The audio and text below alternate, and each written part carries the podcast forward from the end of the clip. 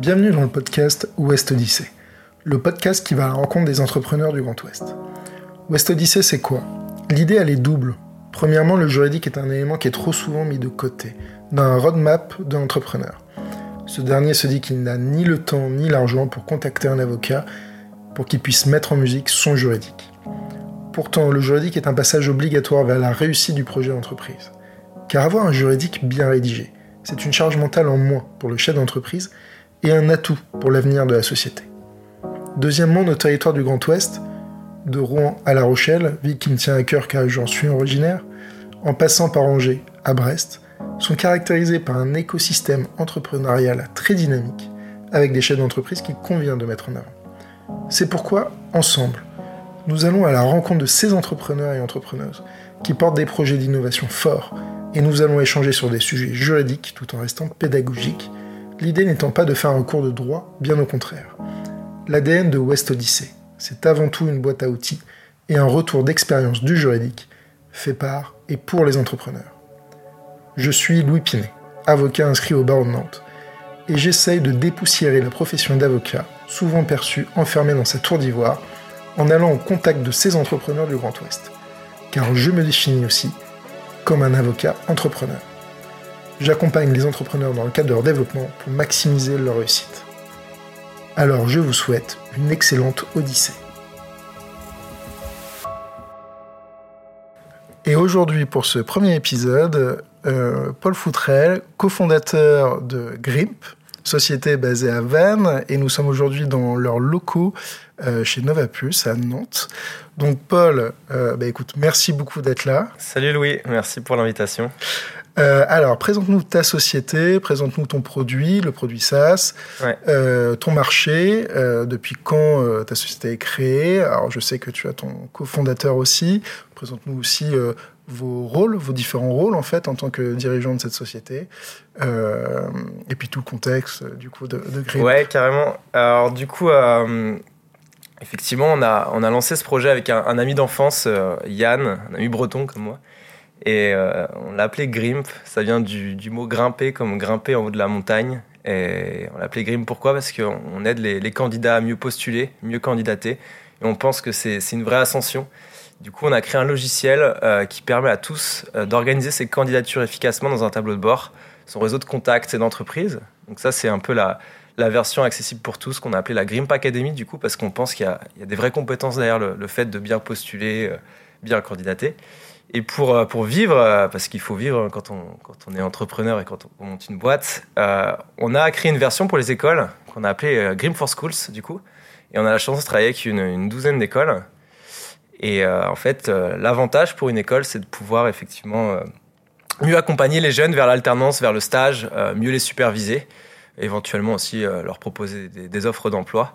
Donc c'est une solution en marque blanche, c'est-à-dire qu'on peut l'habiller à l'image de l'école et euh, voilà, c'est une belle aventure. Ça fait un an qu'on a, a lancé la boîte. Et peut-être pour me présenter euh, rapidement, Louis, euh, du coup, moi, j'ai eu la chance de travailler trois ans en, start-up entre Paris et, les États-Unis, où on avait un modèle de distribution à, Miami.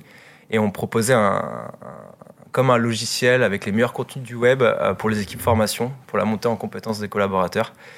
Et moi, j'ai vraiment pris goût du coup à, à, à, toute cette aventure de déploiement de logiciels, de rencontres de, de partenaires. Et ça s'appelait Edflex, hein, voilà, ah c'était ça la, boîte dans laquelle je bossais. Donc la première boîte. Euh, exactement. Et puis par mimétisme, en fait, un jour, je me suis dit, bah tiens, euh, plutôt qu'accompagner mon équipe commerciale avec un CRM pour gérer ses opportunités de vente, ses partenariats, pourquoi pas le faire avec les, les candidats et, euh, et, puis, et puis voilà, on a, on a, fait le grand saut avec, avec mon associé. Moi, j'étais en Espagne euh, quand le Covid est arrivé. Euh, on je suis parti en Espagne parce que j'adore faire du surf et, et, puis on pouvait télétravailler. Donc entre la Bretagne et Paris ou l'Espagne et Paris, euh, ça se faisait bien aussi en, avion. Ouais, non, mais c'est des belles contrées quand même. Et, et, puis du coup, mon, mon ami Yann, associé, du coup maintenant m'avait rejoint. du coup, c'était en, en, janvier 2021 en Espagne pour pour amorcer Grimp, euh, amorcer le projet, et puis on, avait créé notre première version en, no-code nous-mêmes. Ouais, alors c'est ça. Euh, en fait, quel a été le, votre déclic en fait pour, pour créer votre société? À quel moment tu t'es dit, allez, maintenant je me lance? Euh, et puis, euh, alors évidemment, c'est aussi le côté euh, j'ai besoin d'une structure pour, pour facturer les premiers clients. Ouais. Mais, mais à quel moment vous vous êtes dit tous les deux, vous vous êtes appelés, vous vous êtes vus et vous vous êtes dit bon, là on a un vrai sujet, on a une vraie idée, on pense que ça va marcher. Et puis en plus, c'est une idée qui est magnifique, c'est-à-dire qu'il y a une idée qui est vraiment dans l'air du temps, RSE, social, accompagner les jeunes pour qu'ils aient de l'emploi. Euh, on est en plein dedans. Hein, mmh. euh, Même les moins jeunes, ça marche aussi. Mais... oui, aussi pour les moins jeunes, c'est important aussi. Euh, on va pas, on va pas oublier les aînés. mais du coup, voilà, c'était quoi votre, votre ce déclic Et puis, j'imagine que vous vous rappelez toujours de ce moment où vous vous êtes dit, allez, on y va, quoi. Ouais. alors en fait, moi, c'est ça fait un petit moment que je suis dans la tech au sens large, dans les startups, dans dans tout cet écosystème, parce que j'ai eu la chance de, de, finir euh, mon école à, San Francisco sur un, parcours étudiant-entrepreneur. Euh, j'avais essayé de lancer une première boîte et, c'était une super aventure avec mon, mon ancien coéquipier là. Et puis en rentrant de San Francisco, euh, bon bah il nous manquait des clients. Hein. et du coup bah c'est pour ça. Les clients, on va en parler. On va ouais, on en parlera. Je pense que c'est hyper important quand on se lance d'aller chercher des partenaires ou des clients évidemment. Et, euh, et puis bah effectivement le déclic, si je dois revenir sur, sur ta question, euh, euh il s'est le déclic est arrivé quand euh, bah, du coup j'étais en poste dans mon ancienne boîte et et euh, le Covid, le Covid, la crise sanitaire est survenue et et puis c'est vrai que je me suis dit bah tiens le monde de l'emploi est un peu bousculé. je voyais beaucoup de, de CV passer sur LinkedIn et des mois, beaucoup de gens en chômage partiel. Moi, c'était tout l'inverse, puisqu'on vendait, on proposait un logiciel de, de, formation et euh, digital. Donc, du coup, on avait beaucoup d'équipes formation qui devaient euh, passer du présentiel vers du, du distanciel grâce à un peu notre solution. Donc, tu étais déjà aussi dans l'emploi, en fait, euh, dans la formation continue, euh, toujours eu cette expérience-là euh... Ouais, parce que les compétences des, salariés, euh, le lifelong learning, comme on le dit en anglais, moi, c'est quelque chose auquel je crois beaucoup parce qu'on se forme tous tout au long de notre, euh, carrière, tout au long de notre vie, un peu par soi-même aussi. Et, vu qu'on proposait une solution avec les meilleures ressources du web, bon, bah, c'était pertinent pour, pour moi. Et effectivement, quand le Covid est arrivé, bah, je voyais beaucoup de personnes en difficulté. Et puis, moi, j'avais, je pense, développé cette compétence de, effectivement, de, pouvoir euh, accompagner une équipe commerciale vers de nouveaux partenariats. Et puis je me suis dit, bah, tiens, comment est-ce que je peux avoir de l'impact, aider les candidats? Et en parallèle de, de mon job, hein, finalement, j'ai commencé à prototyper un petit tableau de bord pour organiser ces candidatures, un peu comme on le fait dans un logiciel qu'on appelle CRM. Et euh, bah, je pense que ça a été le déclic de me dire, euh, au-delà de travailler pour ma boîte, c'est aussi comment je peux avoir un peu d'impact sur le monde qui m'entoure avec mes compétences un peu naturel de pouvoir tester des choses, euh, faire des prototypes. Parce que ma première boîte, c'était un chatbot que j'avais fait, je l'avais prototypé, mais c'était il y a 5 ans. On, parlait euh, peut-être pas trop de nos codes à l'époque. On avait fait ça un peu en, algorithme euh, nous-mêmes, sans, développer. Et, et puis effectivement, après, ce qui était, ce qui était super, c'est que dans mon ancienne boîte, Clément, le, fondateur et CEO, m'a accompagné vers, ce projet. M'a dit, OK, Paul, c'est une bonne idée. Euh, on, va t'accompagner euh, vers euh, du coup le lancement de ce projet. à toi de bien terminer l'année avec nous. Et puis c'est J'en ai parlé à, mon ami Yann. je me souviens, j'étais sur, sur une aire d'autoroute entre, entre Paris ou la Bretagne et, l'Espagne, puisque j'avais trouvé un, appart là-bas quand la, crise sanitaire est arrivée. Et on s'est dit, vas-y, on, on, avait toujours plein d'idées, on passait du temps au téléphone. C'était un peu, Yann était à Montréal, donc c'était un peu mon, mon pote que je pouvais appeler à minuit quand j'avais des insomnies parce qu'il y a un décalage horaire, tu vois. Et euh, il me dit ouais c'est pas mal, il y a un truc à faire. Et euh, du coup on s'est lancé comme ça en, décembre 2020, euh, en, plein, en pleine crise sanitaire. Et on a tout de suite prototypé notre solution ensemble. Et puis on a fait un post LinkedIn, je m'en souviens, avec une petite vidéo. regardez, on a une idée, on peut organiser ces candidatures efficacement. ça peut peut-être vous aider, vous, dans votre recherche d'emploi, de stage, d'alternance parce que je voyais beaucoup de gens en difficulté encore une fois.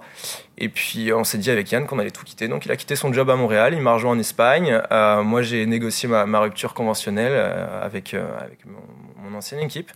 Et puis tout de suite, bah, on a essayé d'avoir notre petit impact, même à distance, tu vois, parce qu'on proposait du coup à, tout le monde de tester la solution et on avait nos premiers utilisateurs assez rapidement. Donc, euh, moi, j'avais cette envie effectivement d'entreprendre depuis depuis longtemps. Ça fait euh, depuis toujours en fait que je lance Oui, c'est ça. C'était quelque chose qui était euh, très ancré en toi en fait. Le, le fait de devenir un entrepreneur, c'est quelque chose que tu as toujours voulu. Ouais.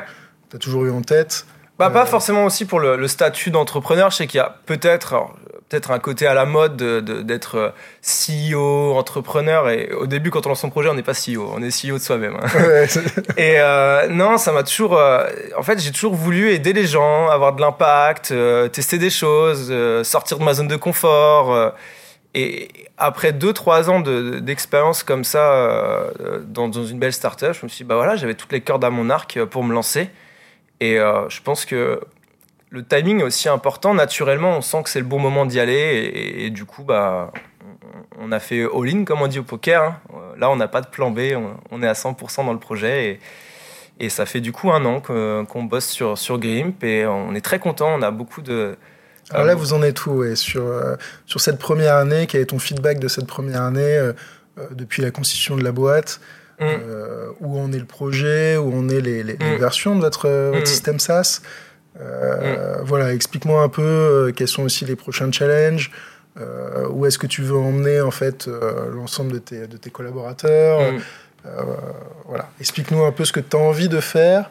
Euh, et, justement, tu nous dis euh, grimpe, c'est escalader, ou est-ce que tu as envie d'aller escalader? Alors ouais, grimpe, grimpe, on l'appelait grimpe, pour l'international, mais grimpe du mot grimper, ouais. Euh, aujourd'hui, après, après un an, bon déjà, ça a été un peu les, les montagnes russes hein, pour, pour, chaque projet, chaque entrepreneur. C'est ouais, ça, c'est toujours le même problème hein, des entrepreneurs. le début est toujours très compliqué. D'ailleurs, c'est pour ça qu'il faut être conseillé, il faut anticiper les problématiques. Mm.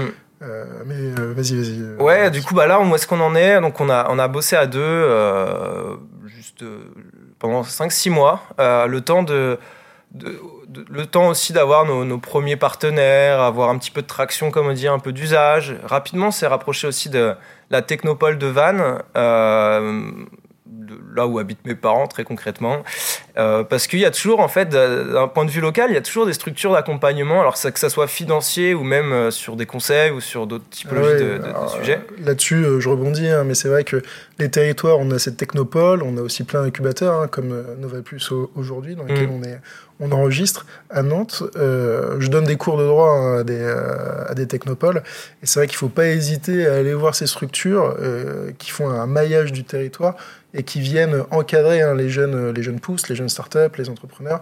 Et ça, c'est extrêmement important. Euh, et, et, surtout, il y, a des, il y a vraiment des gens extraordinaires, euh, de qualité, et qui sont là vraiment pour, pour aider euh, tous ces entrepreneurs à développer le projet d'un point de vue juridique, mais pas que. Hein. Il y a un point de vue comptable, le marketing, mm. le sales, on va aussi en parler du sales juste mm. après.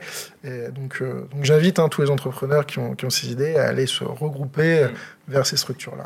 Et peu importe la, maturité du, projet, finalement, nous, on est arrivé, c'est vrai qu'on s'est connecté à, la Technopole, on avait déjà un produit, des partenaires, euh, un peu de bouteilles sur... Euh, on n'avait pas forcément besoin d'accompagnement marketing euh, ou de business plan, d'études de marché, parce qu'on était déjà lancé. Par contre, ce qui, a été super, c'est que ça nous a ouvert des portes sur des subventions, des financements, et ça aide pas mal aussi au début. Mais pour, ah, il faut, faut huiler la machine. Hein, euh, oui, oui, bien sûr. non, mais il faut, faut pas se mentir. Au début, la trésor, bah, il y en a peu. Euh, on a besoin de subventions, bah, du coup, pour avancer, pour bah, euh, pouvoir payer les premiers alternants, le, premier CDI, mm, mm. pour pouvoir avancer, mm, pour pouvoir sortir les premiers projets. Euh, et ça, les subventions, elles sont, elles sont indispensables. Euh, ouais, ouais, c'est un, un, bon réflexe à avoir, mais c'est plus facile d'aller chercher des subventions quand on a une, belle histoire à raconter avec déjà un, peu de matière. Et pour revenir sur ta question de où est-ce qu'on en est aujourd'hui, et je te parlais des montagnes russes, c'est vrai que les montagnes russes d'avoir créé un premier euh, prototype en no-code, de l'avoir fait évoluer, d'avoir géré la tech nous-mêmes. Ouais, justement, explique-nous un peu ce que c'est que le no-code. ouais. Je, sais que euh, vous avez géré en fait au tout début, c'est ça la constitution de votre logiciel en fait. Ouais, ouais, très concrètement aujourd'hui en, 2022, euh, ça passe vite d'ailleurs. Euh, je pense qu'on peut tous rapidement créer la première version de son idée, de son produit en, quelques, quelques heures quoi. le no-code c'est quoi? C'est être capable pour moi de euh, de, créer quelque chose de concret euh, grâce à la technologie, sans faire de code, sans faire de développement web, sans être ingénieur.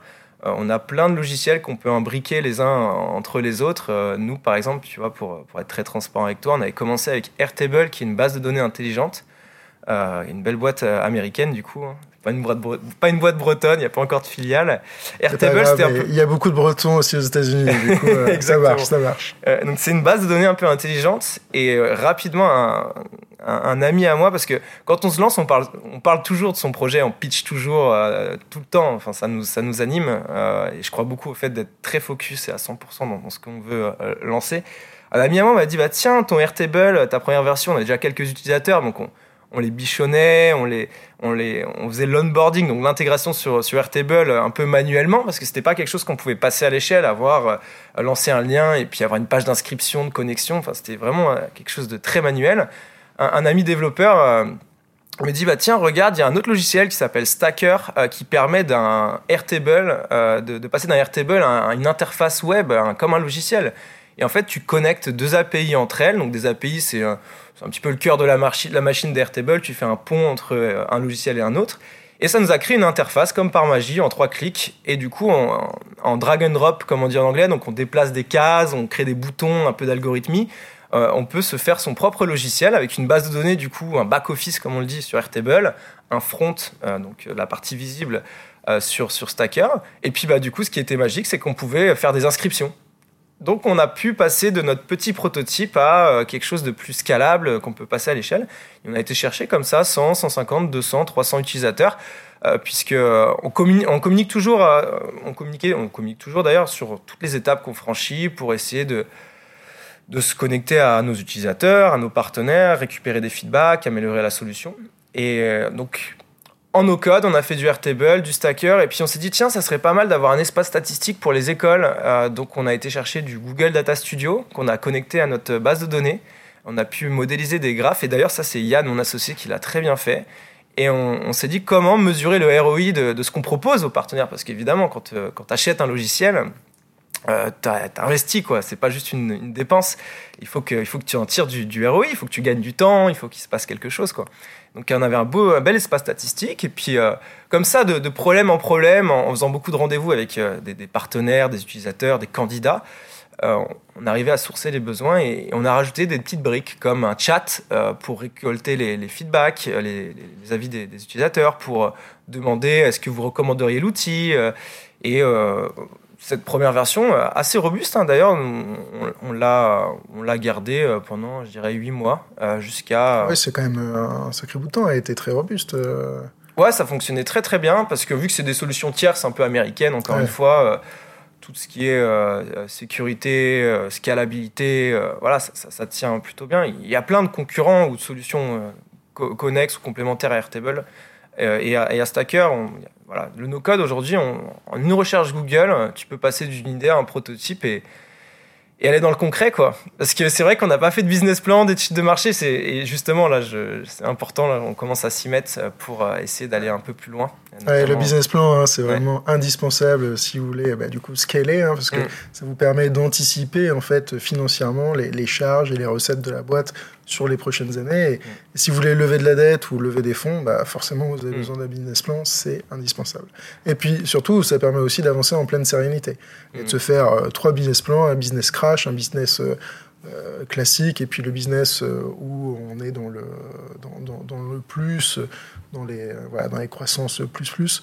Mais, euh, mais vraiment, je recommande à tous hmm. les entrepreneurs de faire ce type de business plan. Je, reviens sur ce que je viens de dire. On a quand même fait un business plan oui, je sais, euh, pour aller chercher des, de la dette bancaire, de la subvention, des partenariats financiers. Euh, et, c'est vrai que je l'ai délégué entre guillemets parce que je l'ai quand même porté. On l'a co-construit avec une, boîte hein, qui s'appelle 3i Financement et qui, accompagne très très bien les, entrepreneurs sur le business plan, la recherche de, de subventions. La recherche de prêts bancaires. mais bon, voilà, je l'ai quand même co-construit avec eux, bien porté. Mais initialement, pour lancer le prototype, on n'a pas fait de business plan. On a dit, ah, tiens, il y a peut-être une douleur, il y a des gens en difficulté, il y a des candidats qui, qui postulent 200 fois sans faire de relance, qui postulent plusieurs fois la même offre. Tout de suite, on, on tombe amoureux de ce problème. On imagine une, solution et puis après, effectivement, vient la partie peut-être un peu plus stratégie et je pense la partie un peu plus euh, administrative en fait. Mais mais, mais du coup c'est très beau. C'est une idée qui est, qui est, magnifique. Aider les jeunes à vouloir faire de à trouver des emplois en fait et ça c'est très RSE finalement. Euh, ouais ouais. il y a, y a, ce, ce, ce, je rebondis sur ce que tu dis. Ouais il y a oui, je pense, que oui, c'est notre raison d'être de se dire tiens, on veut faciliter l'accès à, l'emploi pour tous parce qu'il y a un vrai truc à faire, effectivement.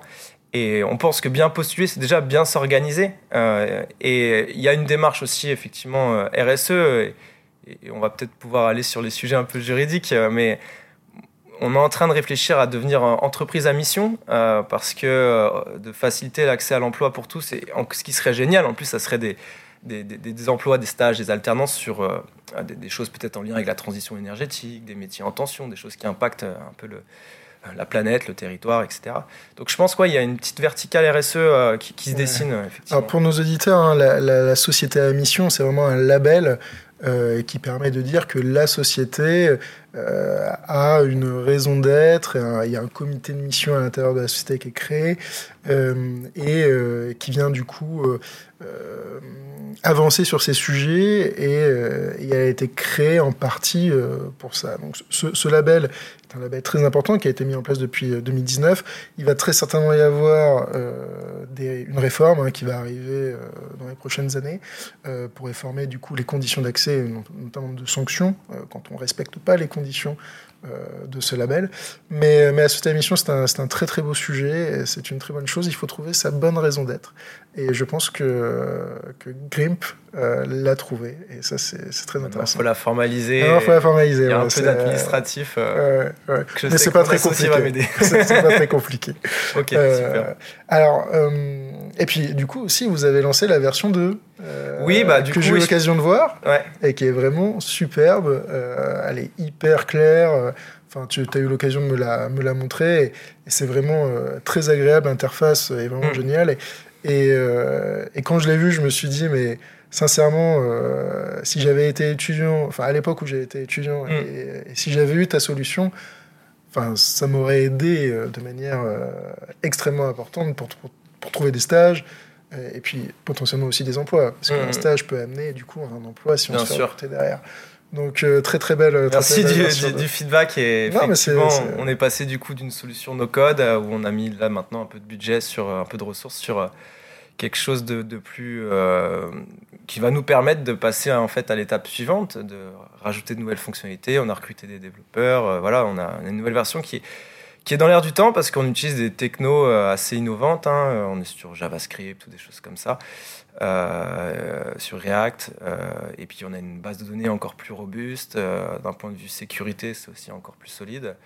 Et ça a été trois mois de développement euh, avec euh, une super rencontre aussi, Mathieu, en, freelance, qui nous a aidé là, sur trois mois. Et lui, justement, il n'est pas resté avec nous, euh, pas parce que ça se passait mal, au contraire, c'est qu'il voulait vraiment lancer sa boîte dans une verticale transition énergétique, justement. Et, donc, on a, on a bouclé le contrat en freelance. On travaille avec un super alternant en développement back-end. On a recruté notre premier CDI là, pour, sur le front, donc la partie visible, pour euh, encore améliorer cette solution.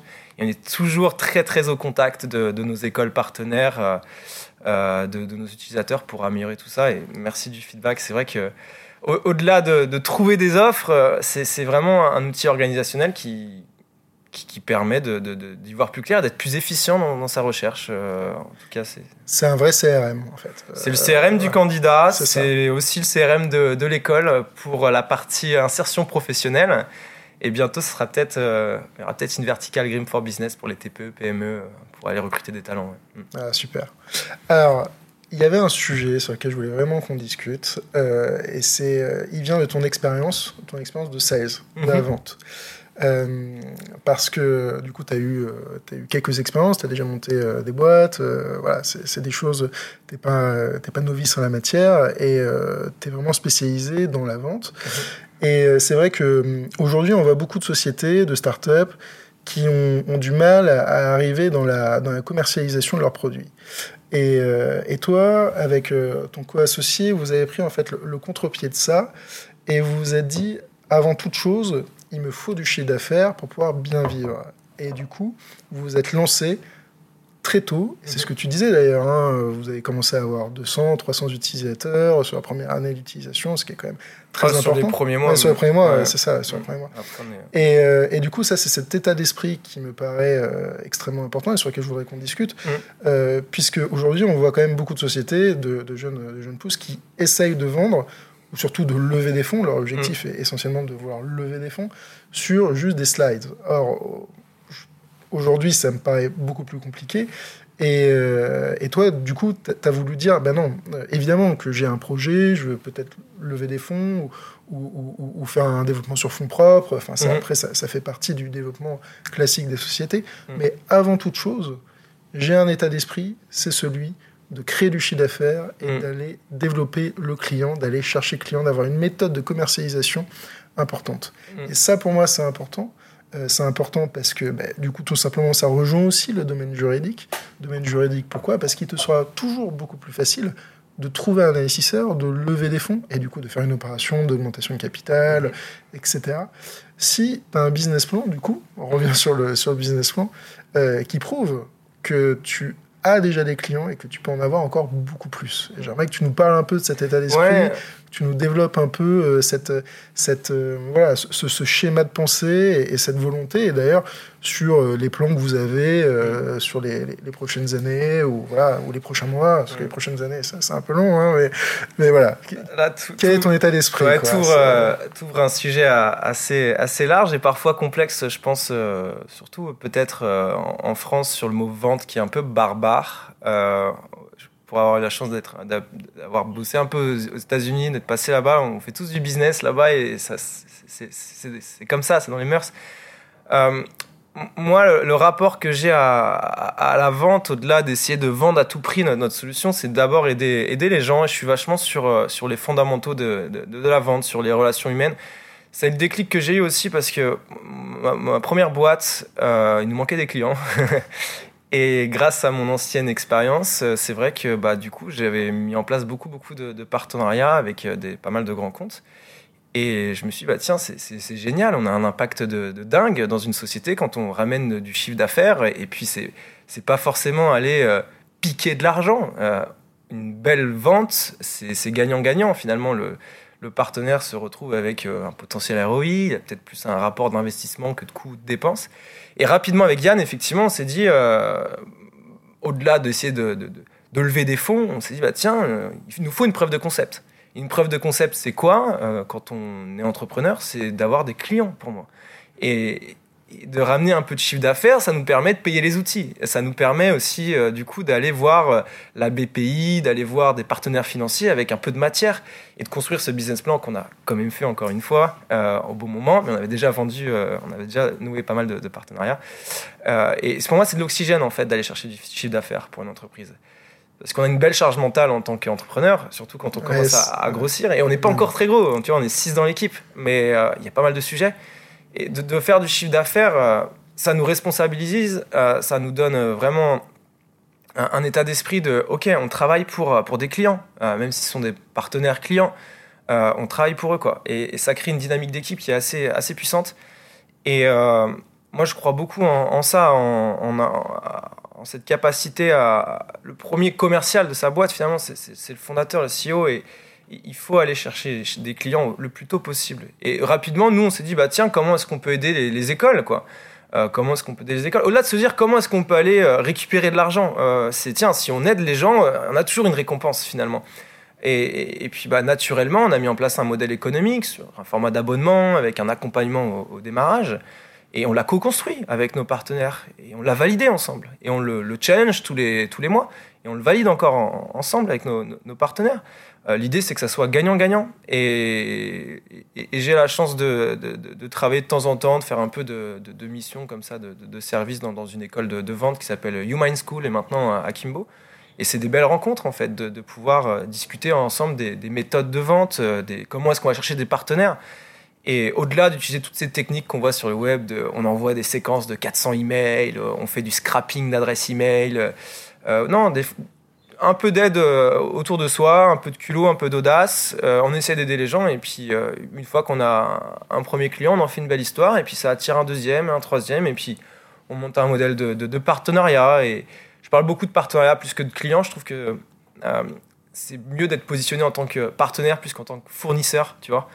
Et, et non, c'est hyper important, c'est un peu le sang de l'entreprise de faire du, chiffre d'affaires. Et puis c'est plus facile, les portes s'ouvrent quand on arrive devant une banque pour on est allé chercher un peu de dette bancaire au, début hein, euh, auprès de BNP et, Crédit Mutuel. On a même réussi à avoir 12 mois de différé sur le remboursement, ce qui est, plutôt cool. Mais ça, on l'a eu pourquoi? Parce que je sais pas si toujours c'est une victoire, mais, si c'est une victoire parce que ça vous permet d'avoir un peu d'air en fait au mm. début. Euh, mm. Et on sait que aujourd'hui, et je rebondis hein, aussi sur le fait de cette charge mentale du, de l'entrepreneur. Aujourd'hui, vous avez, euh, ça fait un an que la boîte a été montée. Euh, du coup, la boîte a quand même est jeune. Mm. et là, vous êtes avec ton, ton, cofondateur en fait dans la, dans la machine à laver en fait. ah bah là, on est, on est dedans quoi. Vous êtes dedans, c'est ça. Du coup, vous avez plein de sujets à traiter. Ça doit être bah, du coup le RH puisque vous avez recruté vos premiers développeurs. Donc rédaction des contrats de travail, etc. Ça va être aussi la compta. Ça va être aussi bah, du coup le, la fiscalité, le juridique. ça va être peaufiner les contrats. Ça va être euh, bah, la production aussi, euh, sortir la, V2, avoir les retours de cette V2, mm. euh, mettre en place du coup les corrections, etc. Et en fait, à la fin de la journée, toi en tant qu'entrepreneur, fondateur de ta boîte, tu te dis mais attends, j'ai mis plein de sujets sur, enfin j'ai mis j'ai pris des décisions, j'ai arbitré sur plein de sujets dans lesquels je ne suis pas forcément le plus compétent, mm-hmm. mais je dois le faire parce que c'est ma boîte. Et du coup, à la fin de la journée, tu peux te dire, mais est-ce que j'ai vraiment fait ce que j'aime, c'est-à-dire toi, la production, la, vente. Euh, et, ça, c'est un vrai sujet, c'est la solitude du dirigeant. Et moi, c'est un sujet qui me, qui me touche particulièrement parce qu'il faut accompagner les entrepreneurs. Alors moi, en tant qu'avocat, et je rebondis aussi à ce que tu dis sur le fait de partenaire, je, me vois aussi plus comme un partenaire avec, euh, avec les clients euh, parce que ben, on est en face d'entrepreneurs qui, ben, comme toi, sont vraiment dans la machine à laver et ont besoin d'air, ont besoin d'oxygène. Alors mmh. l'oxygène, elle est d'une part évidemment vis-à-vis du chiffre d'affaires que vous, que vous faites, parce qu'il euh, il faut bien ramener des sous dans, la trésor, mais il vient aussi cet oxygène sur les conseils. Euh, et sur les conseils, bah, du coup, du comptable, de l'avocat, etc. Euh, puisque ces conseils-là, ces partenaires-là, sont là pour vous permettre d'arbitrer en fait sur des sur des sur, sur, des choix qu'on vous donne en fait sur, sur, sur plein de types d'éléments et notamment juridiques euh, et c'est ça qui est intéressant euh, voilà de aujourd'hui d'en discuter parce qu'il y a beaucoup en fait d'entrepreneurs euh, dans ton cas qui sont au tout début de leur boîte qui ont mais qui donnent tout je veux dire, tes journées, week-end compris, c'est. Ouais, bah on, est on, est, on est focus à, à 100%, effectivement. Et, euh, et, je te rejoins là-dessus, de, savoir demander de l'aide, de savoir bien s'entourer, c'est essentiel euh, au démarrage. Et puis, euh, de, pouvoir créer une petite équipe pour, enfin c'est tout bête, mais déléguer des tâches. Hein. Avec mon associé, on a chacun notre périmètre et, ça, nous, ça nous permet de, pouvoir avancer. Et puis, on, aura un peu plus d'oxygène une fois que qu'on aura du coup un peu plus de, croissance, je pense. Et, c'est vrai qu'on a on a fait une on a une belle boîte. On se rémunère pas en tant qu'associé fondateur pour l'instant. Euh, on a tout mis dans, le projet. Euh, et, euh, ah, ça, c'est un vrai sujet, la rémunération des jeunes dirigeants dans ces boîtes. alors souvent, en fait, il n'y a pas de rémunération parce qu'il y a le chômage à côté et qui permet du coup, voilà, de. moi j'ai le chômage, oui. Oui, voilà, c'est ça. C'est un peu le premier investisseur de France, je pense, et ça m'aide bien. mon ah, associé, lui, qui a travaillé à Montréal, lui, c'est un peu plus complexe. Mais c'est aussi pour ça qu'on s'est dit qu'il fallait qu'on fasse du chiffre d'affaires. Hein. C'est que en fait, finalement, tu as une boîte quand? T'as une boîte quand t'es CEO euh, sur ton profil LinkedIn? Non. T'as une boîte quand t'as recruté deux, stagiaires en alternant? Non. T'as une boîte quand t'as rejoint un incubateur? Non. Je pense que t'as une boîte quand, euh, ça y est, t'as un, peu ta tranquillité d'esprit de se dire, je vis de, mon propre projet, je vis de, ma propre structure. Et euh, ce qui est cool, c'est que toute l'équipe est mobilisée aussi autour de nous pour faire en sorte que chacun puisse trouver cette tranquillité d'esprit, qui, passe par une tranquillité un peu financière, parce qu'on n'est pas hyper exigeant là-dessus, mais il faut qu'on puisse abaisser cette charge mentale grâce au fait de, pouvoir se verser un salaire pour euh, se focus à 100% sur le projet et l'impact qu'on dégage. Et on y est presque. Bon, ça c'est super à entendre. non, mais c'est très important parce que la rémunération, évidemment, tout travail mérite salaire. Euh, et, du coup, euh, non, c'est important de, bah, bah, de le dire. Et, c'est vrai que beaucoup de jeunes entrepreneurs ne se rémunèrent pas au tout début ou avec des très petites rémunérations. Donc, donc, voilà, c'est un vrai sujet. Mais il y avait aussi un, deuxième élément qu'on voulait discuter, c'était du coup la constitution de ta boîte.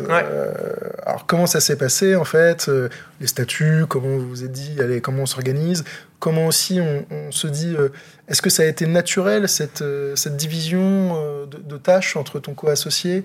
Euh, comment ça s'est passé? Euh, voilà.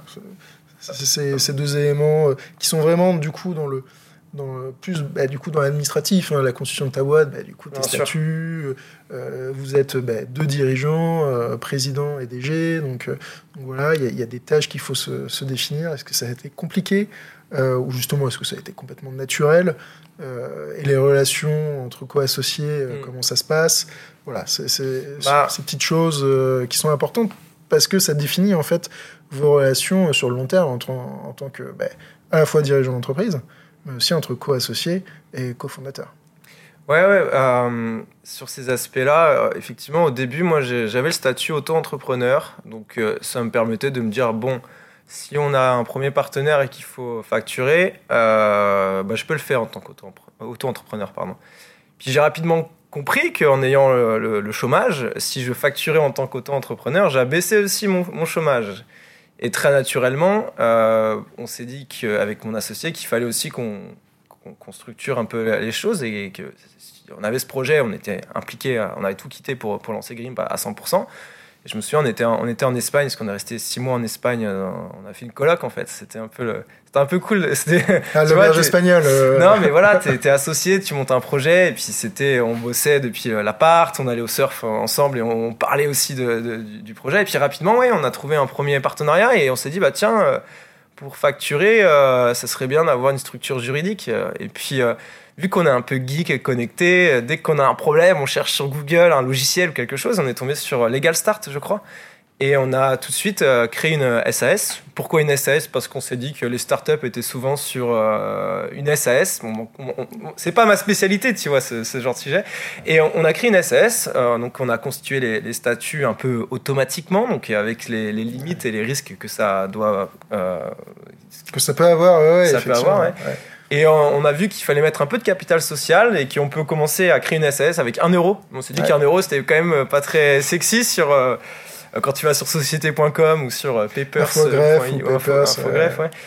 du coup, on a mis 500 euros chacun où voilà, on, on a réparti les, parts. il y a un petit décalage parce qu'on ne voulait pas faire ça de manière égalitaire dans le sens où on a vu sur Google aussi que c'était mieux de. Oui, non, mais euh, ça, c'est voilà, ça, ça, ça vous, euh, c'est votre actionnariat, mais, c'est vrai que pour rebondir là-dessus, sur les euh, sur les statuts, il faut faire toujours très attention lorsqu'on va sur ce type de de, plateformes, hein, mm. voilà, elles ont, elles ont leur utilité, mais, mais la plupart du temps, les entrepreneurs constituent leur boîte et, et ne savent même pas ce qu'il y a parce que euh, ce qu'elles ont besoin en fait c'est vraiment un cabis mm. pour pouvoir avoir euh, du coup un, numéro de TVA, un numéro RCS et, commencer à, faire tout simplement les, premières factures quoi.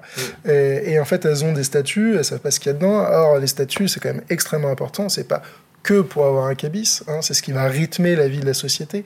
Euh, les approbations des comptes, les assemblées générales, extraordinaires, ordinaires, le pouvoir du, président, du DG, euh, ces systèmes de, révocation, de nomination. Mm. Euh, voilà, il y a plein de clauses euh, sur lesquelles il faut être extrêmement attentif. Et, et c'est vrai que c'est en quelque sorte un danger de, de, ne pas savoir ce qu'il y a dedans et de faire ça de manière automatique. Ouais, c'est un risque qu'on a pris. Alors, c'est un risque, mais c'est pas très grave. Hein, c'est pas marqué dans le marbre. Hein. Tu, peux faire, tu, peux déjà lire tes statuts et savoir ce qu'il y a dedans.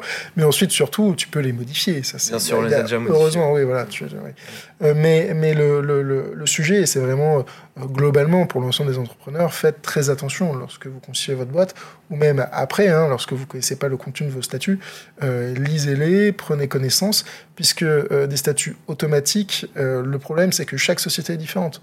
Et, chaque cofondateur est différent. Chaque équipe est différente. Et vous avez des besoins radicalement différents entre tel et tel type de projet. Et vos statuts, c'est un peu ça. Ça, reflète en fait l'esprit de votre société. justement, la raison d'être, par exemple. de, de, Grimp, ben, vous auriez pu, ça c'est après c'est un sujet qui, est déterminé après, hein, c'est toute une réflexion, mais, mais la raison d'être, la société à mission, voilà, c'est des sujets qu'on peut d'ores et déjà intégrés dans des statuts euh, le plus tôt possible, euh, parce qu'après ça évite évidemment d'autres formalités, d'autres modifications, etc. Donc ça, ce sont des sujets qu'il faut prendre en amont, discuter, mm. anticiper avec le, le, le, cofondateur et toute l'équipe pour pouvoir euh, bah, du coup avoir des statuts propres dès qu'on et pour avancer en fait mm. tout simplement sur le long terme avec ces, ces statuts. mais quoi qu'il arrive, et bon, c'est toujours ça, hein, rien n'est rien n'est marqué dans le marbre des statuts, un pacte d'associés, etc. Ce sont des documents juridiques qui, sont, qui ont vocation à être euh, ce que j'appelle organiques, mm. c'est-à-dire ce sont des, documents juridiques qui, vivent, euh, donc qu'on peut modifier euh, au fur et à mesure de la vie de la société. Mm. Notamment quand une levée de fonds qui arrive, les investisseurs, forcément, ils vont vouloir déjà ton, ton, pacte d'associés que tu as avec ton cofondateur, eh ben, il, va être, euh, il va être résilié. Et puis, euh, et puis tes statuts, ils vont forcément avoir des modifications. Et c'est normal. Euh, mais du coup, c'est juste un exemple parmi d'autres pour dire que ces documents-là vont être modifiés, ils peuvent être modifiés. En fonction des besoins et de la vie de la société. Mais du coup, c'est très important de commencer sur des bonnes bases et puis de, voilà, de, connaître le contenu et, de bien faire ses assemblées générales, de respecter des mm. convocations. voilà. Donc ça, c'est vraiment un message général. J'apprends plein de choses là. C'est vrai que par souci de. Je pense qu'une. Ce qui est important, c'est aussi de mettre de la vélocité dans, dans, un projet parce que je vois beaucoup. Euh, je vois beaucoup des fois d'entrepreneurs passer huit mois sur une idée, à tester des choses de manière pas suffisamment concrète. Et nous, dans un enjeu de, de vélocité, bah, c'est vrai qu'on l'a fait euh, rapidement avec une solution en ligne. Euh, qu'on a challengé derrière hein, finalement. Et ces statuts-là, on va encore une fois les revoir. Et, euh, et on est toujours dans une phase d'apprentissage parce qu'on a tous nos spécialités. Alors moi, j'étais assez euh, à l'aise sur le prototyping, sur le logiciel, sur aller chercher des partenaires, des utilisateurs, un peu de com, de marketing.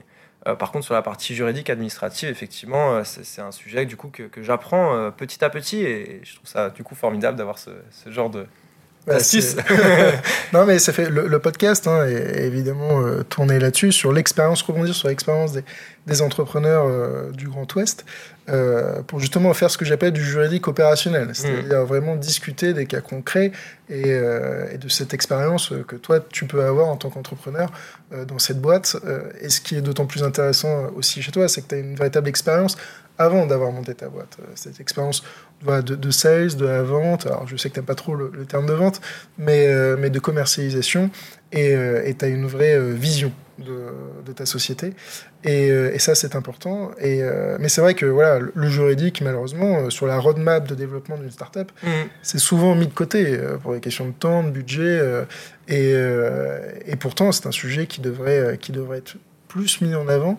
Euh, parce que ça permet euh, du coup de sécuriser les relations juridiques à la fois entre les co-associés, mais aussi sur bah, du coup les contrats clients, tout simplement, contrats fournisseurs, euh, les CGV, les CGU, tous ces, tous ces actes qui font que juridiquement on peut avancer sereinement. Et mmh. ça, c'est très important à avoir. Et c'est du coup une véritable pédagogie à faire sur ces entrepreneurs, ces jeunes entrepreneurs, où et, pas que jeunes. Hein. Il, y a, aussi euh, des entrepreneurs qui ont de la bouteille qui, encore aujourd'hui, euh, se prennent, euh, voilà, ont des, des, des, problématiques juridiques et, on est là pour, pour y répondre. Mais, mais du coup, c'est vraiment un travail de pédagogie et de rebondir sur ces expériences. donc, donc, voilà, ça c'est très très important. je vois que le, le temps défile. alors, il y a un sujet aussi, euh, du coup, comme euh, tu es breton, breton au grand cœur. C'est vrai qu'on s'est rencontrés la première fois autour d'une bière. C'est vrai, c'est vrai, c'est vrai. mais, oui, mais oui, c'est euh, une, très bonne bière à Nantes. alors, breton, breton au grand cœur, avec du coup cette dichotomie entre la Bretagne et puis aussi la Loire-Atlantique, avec ses bureaux à Nantes. Ouais. C'est une question que je vais poser à l'ensemble des, entrepreneurs qui vont passer euh, dans ce podcast. C'est une question qui, euh, est importante. Euh, parce que du coup, bah, moi, je, viens de La Rochelle, je, travaille à Nantes, j'ai des clients un peu partout dans, le Grand Ouest, et, ce sont des territoires que, j'affectionne particulièrement, et il est du coup important pour moi bah, du coup, d'aller à la rencontre de ces, de ces entrepreneurs.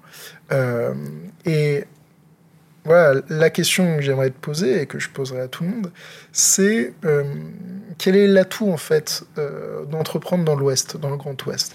Qu'est-ce qui différencie un entrepreneur en fait dans le Grand Ouest? Alors évidemment, voilà, tout le monde est différent, hein, mais, mais quel est pour toi cet avantage de, de voilà mm. d'entreprendre de, dans nos territoires bah c'est vrai que pour avoir bossé du coup à, Paris, un peu aux États-Unis, euh, quand on repart de zéro avec son petit projet, on va naturellement euh, essayer de se, connecter un, peu à, son réseau proche. Et, euh, et puis, on avait cette envie d'avoir de l'impact, et déjà d'avoir de l'impact sur le territoire de, sa région d'où on vient.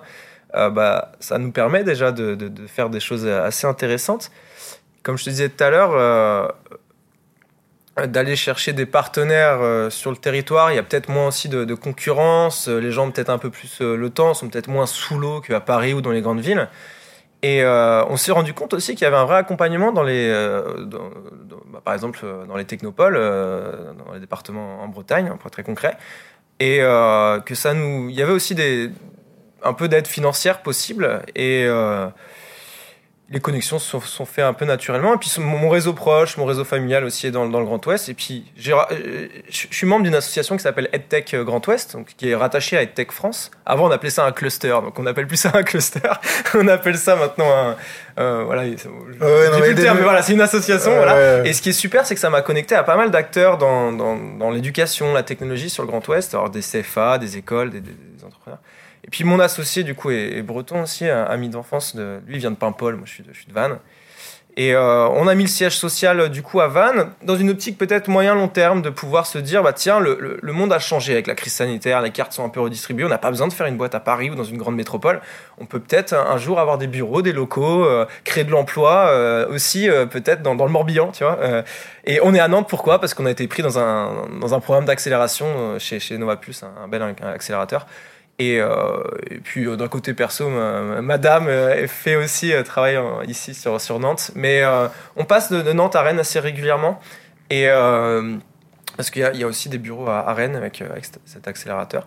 Et puis bah, moi, c'est vrai que j'ai dans un coin de la tête peut-être d'aller nous installer, alors si l'équipe veut bien le suivre, hein, on verra comment ça se passe, de manière hybride, et peut-être directement aussi un peu plus proche de, là où je viens ce qui est cool aussi, ce qui est, intéressant de, se connecter avec vraiment d'un point de vue local, c'est que euh, tu peux facilement aussi, euh, euh, du coup, te connecter à, comme je disais tout à l'heure, à des partenaires financiers, de l'accompagnement. Et, finalement, tu peux faire un peu cette technique, je sais pas si c'est un peu de la technique de l'escargot, tu prends un partenaire en local, un deuxième un peu plus loin, un troisième, et ok, on veut faire une boîte internationale parce qu'on pense qu'on peut aider beaucoup de gens à, mieux postuler, mieux, candidater, beaucoup d'écoles, beaucoup peut-être d'entreprises, bientôt TPE, PME à recruter des talents partout dans le monde.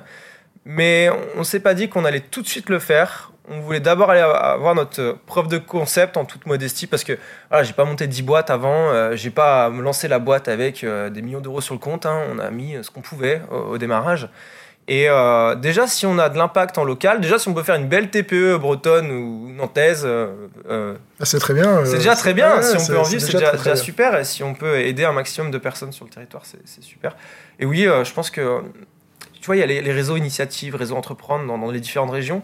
Ça, c'est aussi un petit coup de pouce euh, pour le dirigeant de, pouvoir faire des rencontres assez facilement. Et que ce soit pour l'INPI, que ce soit pour euh, la BPI, que ce soit pour euh, des partenaires, en fait, les mises en relation se font assez naturellement, rapidement. On a quelques partenaires à, Paris, ça se passe super bien. Et on a aussi quelques partenaires un peu partout en France.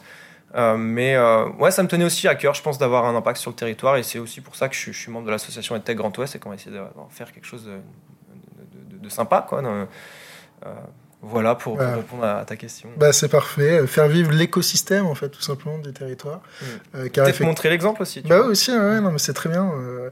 Et puis, comme tu le dis, hein, la crise sanitaire a, fait beaucoup, enfin, a fait bouger les lignes hein, sur les concessions de boîtes et, euh, dématérialiser les, les, les, les, plateformes SaaS. Et puis mm.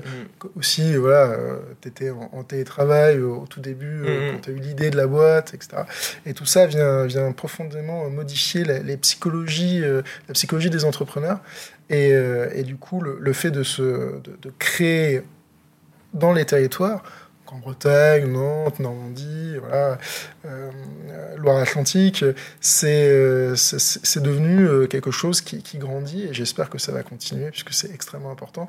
Et on a ici sur ces territoires-là l'ensemble des compétences pour justement aider les entrepreneurs à se développer et à faire de très très belles sociétés pourquoi même voilà des, licornes euh, des, choses très très belles quoi. On est, alors une licorne je sais pas. il faut viser très haut non, mais il faut, avoir l'ambition. Mais déjà tu vois d'aller chercher des talents dans, dans, dans des écoles bien sûr, bien des développeurs il y, a plein d'écoles euh, voilà il y a de quoi faire. Et puis créer de l'emploi un peu euh, autour de soi c'est on aurait pu prendre des freelances un peu partout sur la partie technique mais au final on essaye vraiment de se dire bah voilà, on fait une belle équipe, euh, on a un projet qu'on porte tous, et euh, je pense que c'est comme ça qu'on arrivera à, atteindre nos, ambitions et pouvoir, encore une fois, j'utilise beaucoup ce mot, mais avoir de l'impact. C'est pour ça en fait que, que je vis, je me dis, tiens, qu'est-ce que trace je vais laisser quoi? Qu'est-ce qu'il faut que je fasse?